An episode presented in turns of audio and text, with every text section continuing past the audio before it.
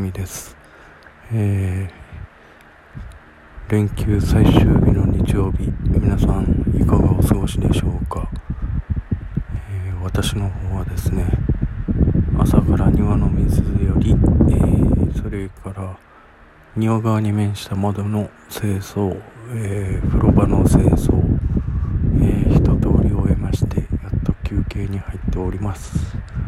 暑いですね。やっぱりあと甲子園どうなったかなっていうところで私履正社卒なんでねえー、っと履正社が勝ち残ってるっていうところでどこまで行ったかなっていうのも見てみたいところですけれどもね。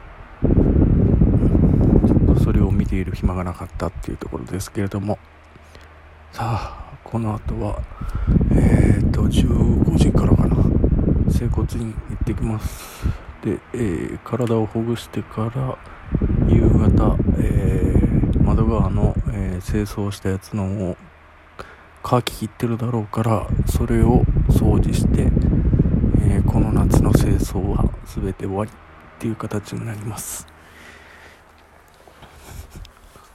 えっと長女がね、え今日から合宿に行ってうちにいなくなっちゃって次女は次女で海外に行っちゃってポツンとうちに妻と私と2人だけになってしまってふと考えたんですよね。将来的にはこうなっちゃうのかなっていうのがね。うん。いずれあの2人も巣立っちゃうってなるとうんまた元の2人に戻ってしまう。うん。ギャーギャー言ってる2人がいなくなるっていうのはね。ちょっと寂しいではありますがまあねそれも一つの成長過程って考えると嬉しいことではあります。まあまだまだ先だと思うんですけどもね。うん。何考えふけってるんだろうっていうふうなのがあるんですけれども。まあ夏の甲子園見ながらふと思ってました。うん。父親的にはねまあ息子がいれば後継いでくれるっていうのでまあ何ともないんですけれども。うんまあこれ将来的にどうなるのかわからないんですけれども。匠家的には、えー、私の代で終了って形ですかね。現状の法律でいくと。まあ、どちらかの一人がねマスオさん連れてきてくれたら変わるんですけどね。とかまあふざけたことをぐだぐだ喋ってますけれども。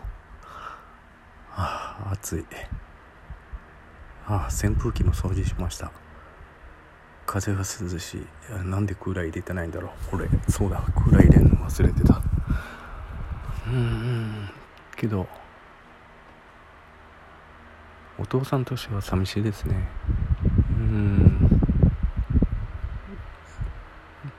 まあいじる相手もいなければいじられる相手もいない、うん、まあ自分時間が増えたっちゃ増えるんですけれどもそれはそれでねチャンネル権の奪い合わなくなってしまうわ。